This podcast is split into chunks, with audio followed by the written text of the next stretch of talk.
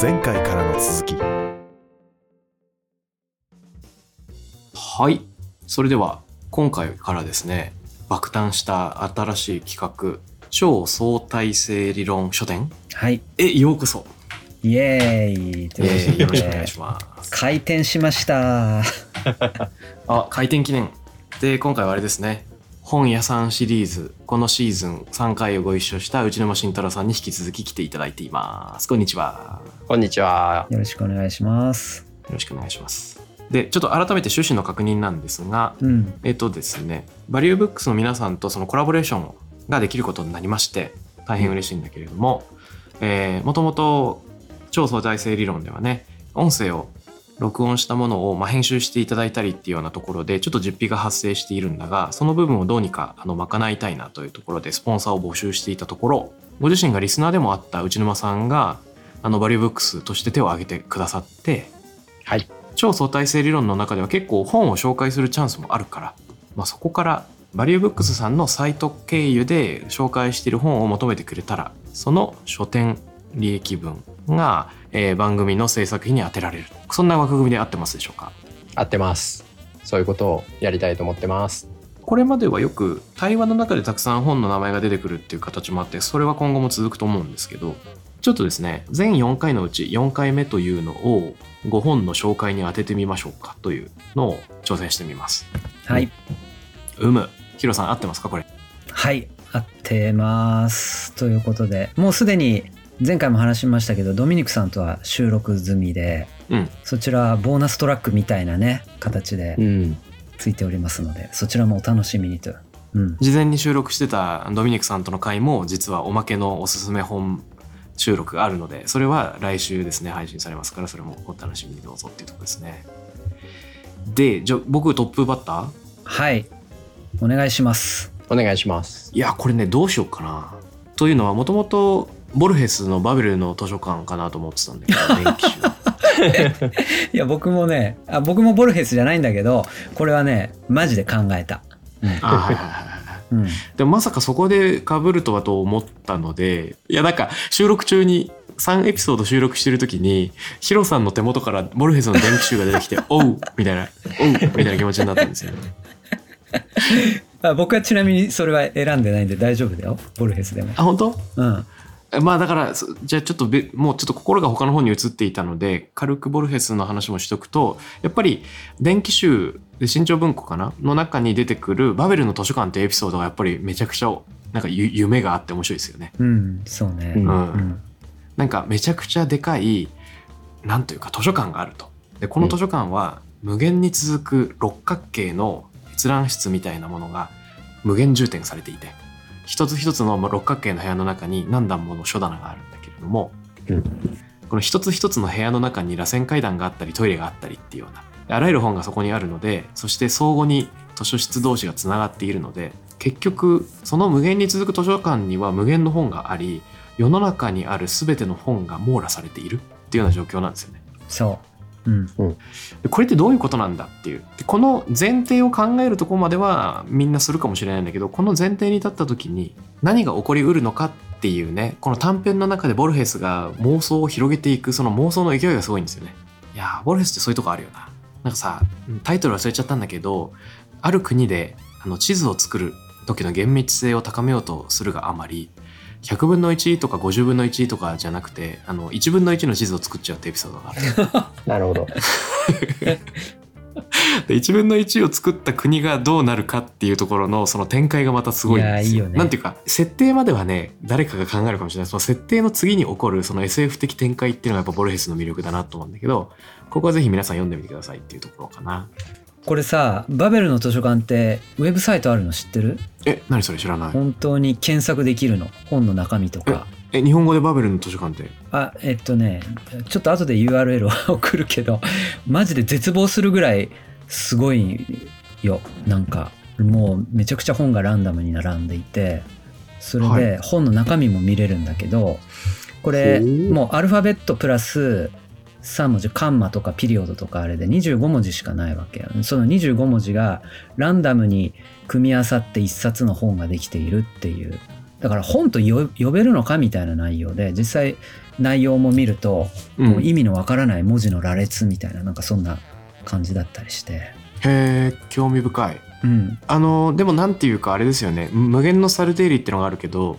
もしチンパンジーがタイプライターの前に座って無限に長い時間まあ十分な時間まさにあのタイプライターに触れたならばそのそれが確実にランダムだとすればあらゆる文字列が生成されるのでそうシェイクスピアができるとか言ってたよね。ねシェイクスピアも書けるしなんつうかデカルトも書けるしまだ我々が読んだことのない名作巨編も含めていろんなものがもう出てくるうんであると。もちろん無意味なものも無限にあるけど、まああ、考えうる限りの全ての文字の組み合わせっていうのはそこから生まれるはずだっていうね考え方があるけど。まあボルヘスのこの話もちょっと似たイメージですよね。完全な図書館というか。うん。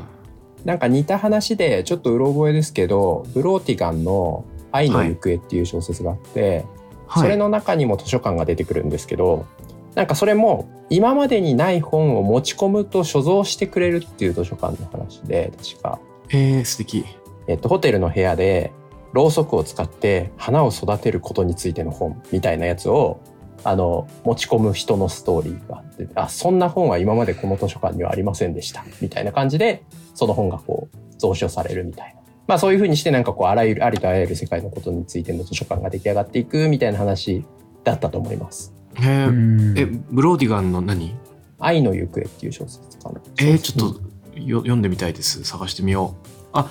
面白いな。なんていうかあのバベルの図書館は軽く触れることにしてとか言ってたけどもうこれでいいですね。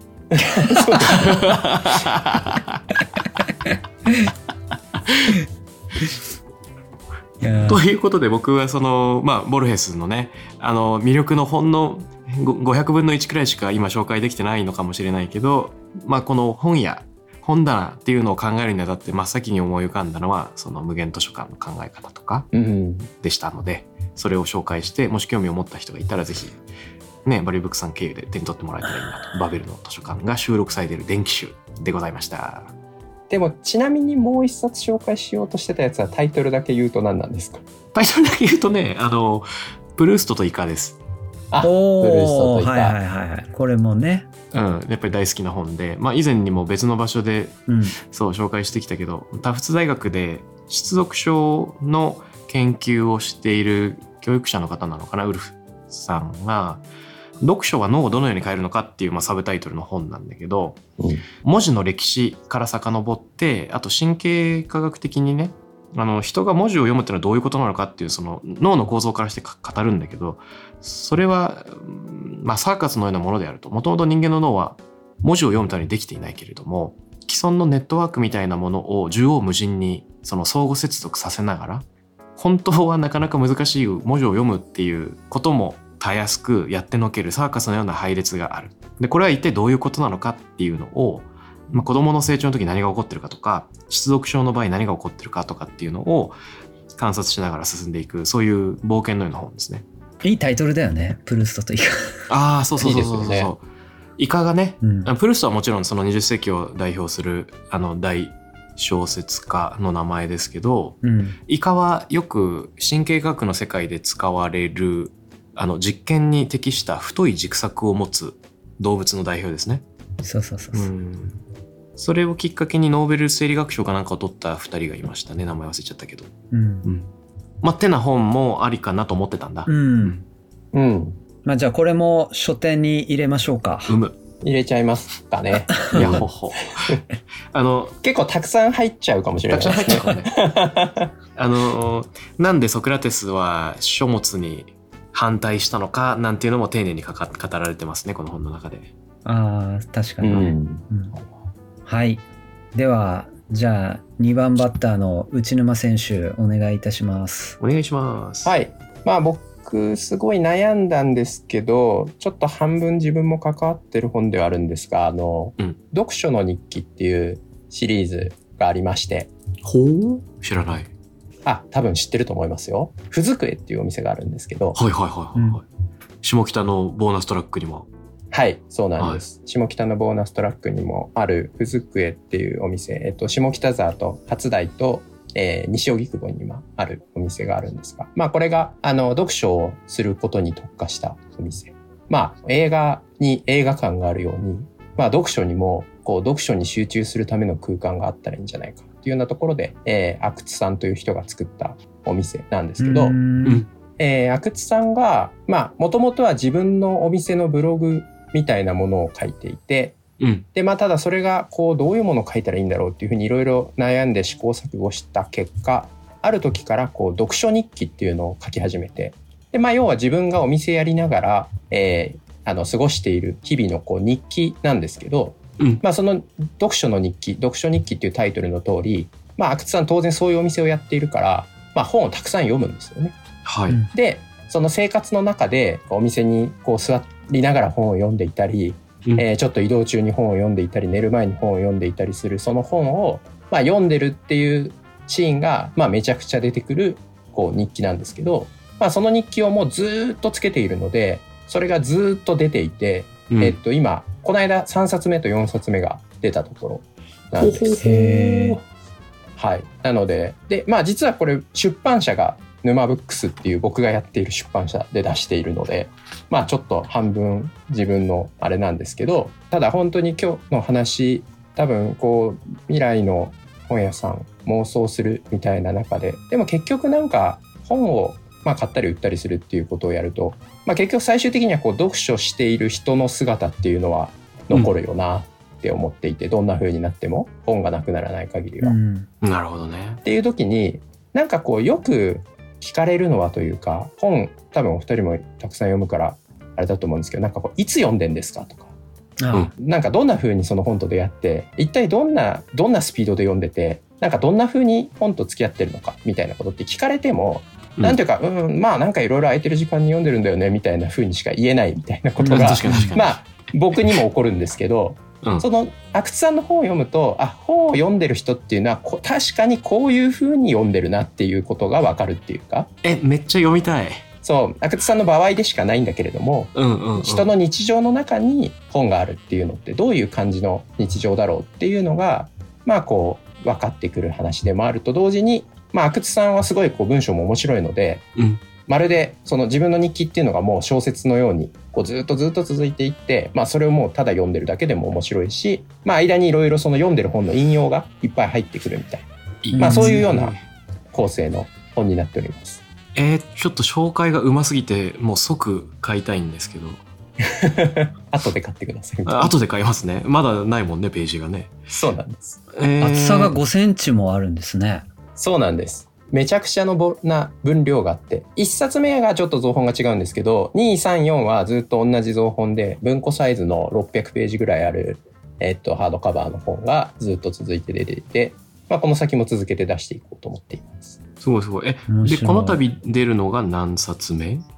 あ、3と4が最近出たばかり。まあ最近といってもあーそうなんです 2, 3が2ヶ月、3ヶ月前ぐらいに出る、出た感じで、多分この冬5と6をまた一緒に出します。おおそんなに毎日の仕事ってのはやっぱすごいことなんだな。そうなんですよ。それでもちょっと追いつかないっていうか、なんで2冊まとめて出すかっていうと、うん。まあちょっと間空けちゃったせいもあるんだけど、僕が出版するペースよりも阿久津さんが書くペースの方が早いっていう問題があって、それってなんか出版社と 作家の関係で前代未聞の状況ですよね。書く方が早いっていうねそうなんですよ。締め切りに追われることはないっていうか締め切りの先を行きまくってる。そう、もうだからその5と6の分どころかその先まで書き終わってるっていう感じなんです。やばい。面白い。はい、ぜひ、すすごい面白いのでぜひ読んでください。はい楽しみにしてます。はい。じゃあ、ラストははい。私が行きたいと思いますけど、いやー、ちょっと困ったな困ったなもう今の文脈で用意してた本以外に2冊語りたいものが出てきてしまいましたが、いいですね。付き合いますよ付き合いますよ はい語ってください。えーっとね、じゃあまず、まあ、これは紹介しようと思ってた本からストレートに行きますと、吉武慎介さんのあアルカシラ書店といいですね。本ですね。まあ、絵本的ですね。絵本まあ、吉武さんの中では、えーかなり本テイストな、まあ、文字数もそこそこあるものなんですけど、だ今回のテーマそのものなんですよね。そのものですね。うん。そう、妄想するっていう話で、まあ、吉武慎介さん、お読みになった方はご存知と思うんですけど、本当になんか、いろんな妄想をしてくれて、まあ、これは本であり書店であり図書館みたいなことを妄想するみたいなあれなんですけど僕結構好きなのがお墓の中の本棚っていうのがあってですねえええ面白そう。お墓参りするじゃないですか1年に1回ね、うんうん。でその時にお墓はパカッと開けるんですよ。お墓のこうあれがね。うん。パカッと開けて。そこにはその人が生前に読んでた本とか影響を受けた本が並んでいると。でそっから自分が一冊選んで持ち帰りそして自分がね今度家から持ってきた天国のあの人に読んでもらいたいその年のおすすめの一冊を本棚に入れるっていう そういうことをしてお祈りして帰るみたいなあ、読んでもらいたい。そうそうそうそうそうめちゃくちゃいいですね。だから本棚は順繰り変わっていくっていうことでもあるわけなんだけれども、はいはいはいはだからまあ個人とそのまさに触媒本という触媒を通じて、い。うん。まあコミュニケーションするっていう形かな？なるほどね。みたいないやー今の話でちょっと思い出したのがね読書会なんですけど発酵文化研究会で一度吉田源一の本をみんなで読み合ったことがあったんですけど僕が当番だったんで最初に僕がプレゼンしたんですよ。うんうんで吉田健一の文章って一体何なんだろうあの流れる感じっつった時になんかレーモン・クノーが流れる川について、えっと、言ってる言葉があってそれは一つ重なるイメージだなだからなんかよく本の冒頭で人の言葉が引用されるようなものがあるけどその吉田健一っていう人を表現する本を書くんだったらやっぱり苦悩の言葉が出てくるとか司教に出てくるその川の流れのフレーズが出てくるとかっていうのはあり得るんだけど僕だったらそこにレノンの書いた「アクロス・ザ・ユニバース」も添えるなと思ったんですよ。うんう。ん。紙コップの中をめがけて降る止まない雨のように言葉が溢れるうん。うねうねとり宇宙を横切る。で、えっと、なんか吉田圭一読んでると言葉が流れる様っていうのがまさにこのアクロス・ユニバースの、うん。なあの、まあ、宇宙の中を言葉が流れていくような風景を思い浮かべるなと思ってこれを引用したんですけど、うん。なんかね、ドミニク・チェンさんと僕はこれだよねみたいな気持ちになったんだけど、うんえっと、浅吹真理子さんと小倉平久さんが、いや、絶対それじゃねえみたいな話になって。えー、面白い。なんかこう、読みがパキッと分かれるっていう、そそれを、その、つまり、吉見の解釈が二分されるような、あるリトマス試験紙みたいな形でそれが、なんか喫立したっていう体験がね、すごく面白かったんですけど、これはある種、死んだ吉見っていう人に対して、あの、アクロス・ユニバースっていう一冊の本を棺桶の中に差し出したような、そんな気持ちになりました。いい話ですねなるほどねしかも差し出したのに、いや、それじゃねえだろっていう横から言う人がいるってことですよね。そうそうそう、それ入れるなよって。俺はこれだみたいなね。墓参りで喧嘩してるみたいな感じですよね。いいなその時読んでた吉田健一の本はちなみに何なんですか？それは爆笑なんですけどうん、4人全員うっかり違うの読んできちゃったんですよ。どうしてそんなことが起こるんですか？いや、奇跡すぎてびっくりしました。自分たちで爆笑しましたけど、金沢読んできた人、主演読んできた人、旅の時間読んできた人みたいなね、もうバラバラでもう震え上がりましたけどね、なんでそんなことが起こるのかっていう。え、指定してたってないんだ、事前に。いや、して、みんなが自分はこれだと思ってたのを選んだんですけど、何なんでしょうね、これ。誰かが間違ってるのか、全員間違ってるのか。面白い。ねやばいやばい。ヒロさんの本が他にもあるんだった。いやこれこれはあのボボルヘスの延長でこれも有名な本ですけどあのあれですねウンベルト・エコの「バラの名前？うん。おー、いいね、いいね。」うんあのボルフェスに影響を受けてそのバラの名前に出てくる建物ってその六角形の塔みたいなことをうんうんモチーフに作られたっていうふうにあるんですけど、あれもまさにあれだよね中世ヨーロッパどれぐらいだっけ？1200年ぐらいだったかな？1300年ぐらいだったかうん。の中でそのアリストテレスをどう扱うかみたいな話なんですよね。うんそれでアリストテレスの詩について書いたねシロンみたいですね。そうそうそうそうそうそれをこう禁書にしてるわけなんですけれども、う。うんん。それをめがけて人が殺し合うっていうでねこれやっぱすごいなと思うのは本っていうのが今でこそこれだけ民主的に誰でも読もうと思えばどんな本でも読めるっていうねうん。あのあれなわけですけど、まあ、当時の本っていうのは本当に選ばれた一部の人でしか読めなかったわけですよね。あとは、こう口伝いでその思想を伝えられるだけっていう。だからこそその本っていうのが権力にもなったしうん。みんなその権力を求めて本を争うようにして戦うみたいなそんな世界が描かれていてですね。いやだからまあこの本の読み方いっぱいあると思うんだけどうん。僕ら幸せだなって思うわけですよね僕なんかはねもう読みたい時に読みたい本読めるじゃんみたいなね。うん。そんなことを感じる。いい本ですね。いいねいいね。そそこから連想する本、まあ、こんな本なんかたくさん話していいのか知んないけどちょっと言っていい？ぜひぜひ聞きたい。それなんかあのバリューブックスの本棚の本をふ増やしすぎるとちょっとみんなのあの集中がちょっと分散しちゃうかもしれない。ばらける。ばらけちゃう なんかあのねウンベルト・エコのバラの名前にインスパイアされた現代の小説があってうん。ローラン・ビネという、あロールミネね、はいはいははいはい。い、言語の7番目の機能っていうやつがあるあんですあそれね。はいはいはいはい、うん、すごいいいんですよね。でこれはあのロランバルトって事故死しているんだけど交通事故みたいなので、うん。その史実が実はそのある陰謀だったっていうような独自の解釈に基づいて、えっと、それを追いかけるまあなんというかあの刑事の話なんですね。で登場する人物がバルトとかそのフーコーとか実在のフランスの地の巨人たちがたくさん出てくるんですよ。クリステバーとかデリダとか。うんうんで、えっと、その人たちとその時代のパリの風景というのをそこに生きているかのような形で、まあ、若い作家が描写したっていうやつなんだけどこれね超面白いですね。で、えっと、実際にバルトの時代にフランスでパリで大学にいたい石田さんってあの東博樹さんのあの師匠いるけれども、うんうん。石田さんがこの本を読んでなんで同時代の人じゃないのにこんなに生き生きとあの時代のパリを描けるんだ？大学はまさにこんな感じだったとかっていうのを語ってたけど。うんこれいい本ですよ。これもぜひ、もし興味がある人がいたら。いやー。いいですね。これ尽きないね。やばいじゃん。やばいじゃん。連想していろんな話しちゃうからね。何冊売るんだろうっていう感じありますね。うん。特にバラの名前は売りにくいですね。この上下感分厚くて。上下感なんですよね、うん。そうなんですがちょっと僕もまだありますがここでとどめたいと思いますが。はい。すいません、なんか、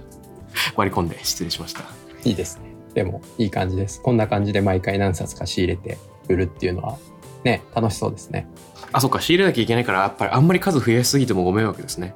いやいや一旦やってみましょやってみて、様子を見ましょうやってみてちょっと少ない方がいいかもってなったらあのお知らせします だってあれじゃん、これ。一人一冊紹介しようってネネタだったのに、本当は。そうなのよですよね実はもうすでに ドドミニクさんとの対話では2冊ずつやっちゃって、まあ合計6冊でこれちょっとトゥーマッチだなって反省したんだよね我らねね。そしたらこのざまですよ。今も多分6冊ぐらいは出てきましたね。出てきてますよね。3冊の予定でもが。いいと思います。